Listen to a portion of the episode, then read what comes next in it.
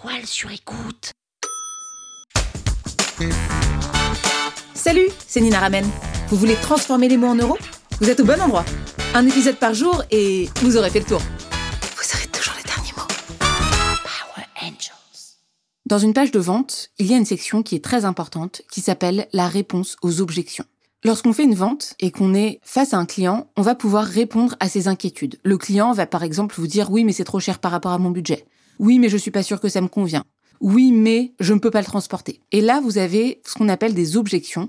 Ça veut dire qu'est-ce qui fait que la personne ne pourrait pas vous acheter? Et quand on est en direct, quand on est dans un magasin, c'est facile quand on est vendeur de répondre aux objections parce que le client est là pour vous verbaliser son problème et vous, vous êtes là pour y répondre et donc vous pouvez facilement y répondre et le rassurer pour qu'il aille au bout de l'achat.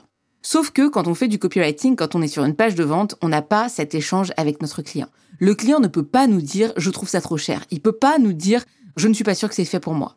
Et c'est là toute la force d'être un bon copywriter, c'est quelqu'un qui va réussir à anticiper ses objections. Et donc, dans votre page de vente, il faut vraiment une section qui répond aux objections. On va pas l'appeler réponse à objections, bien évidemment, mais on va traiter les raisons pour lesquelles les gens vous disent non la plupart du temps.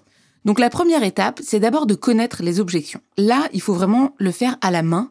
Vous n'avez pas trop d'autres choix que de vous appuyer sur vos clients existants. Probablement que vous avez déjà vendu à des clients en vrai et vous savez en général ce que les gens disent de votre produit. Typiquement, ça peut être c'est trop cher. Autre raison, ça peut être je ne pense que c'est pas un produit qui est adapté pour moi. Et là, l'idée c'est d'aller voir aussi quelles sont les réponses à ces objections qui fonctionnent. Par exemple, sur un vélo électrique, ça pourrait être j'ai peur qu'il n'y ait pas assez de batterie.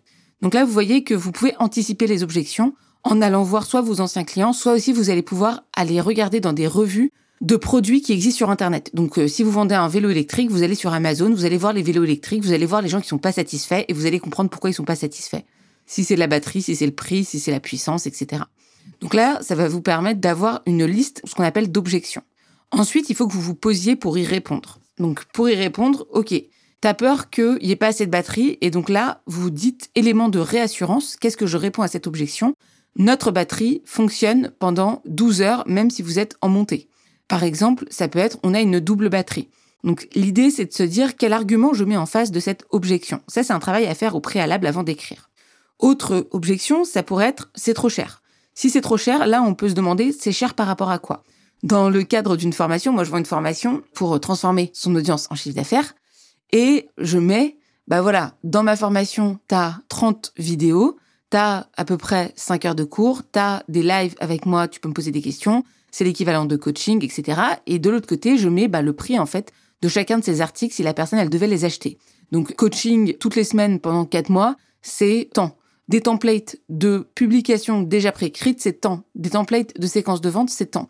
Et à la fin, je fais l'addition et je dis à la personne, bah voilà, tu vois, moi, ma formation, elle coûte 650 euros. À côté de tous ces produits-là, vendus séparément, t'en aurais eu pour 2500 euros, bah tu vois qu'en fait, finalement, c'est pas si cher.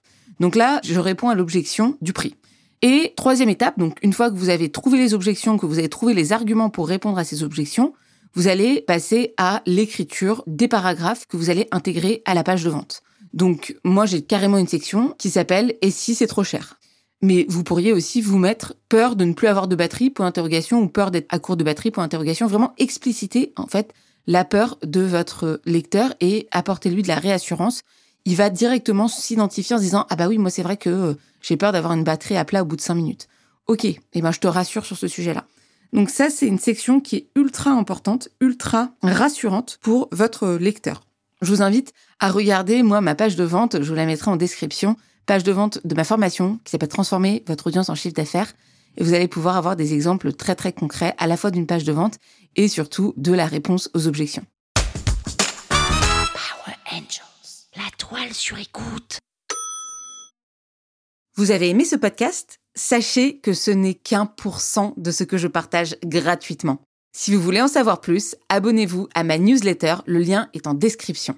Vous aurez chaque semaine des cours, des exercices et des tutos pour améliorer votre écriture de vente, pour améliorer votre copywriting. Je vous dis à tout de suite.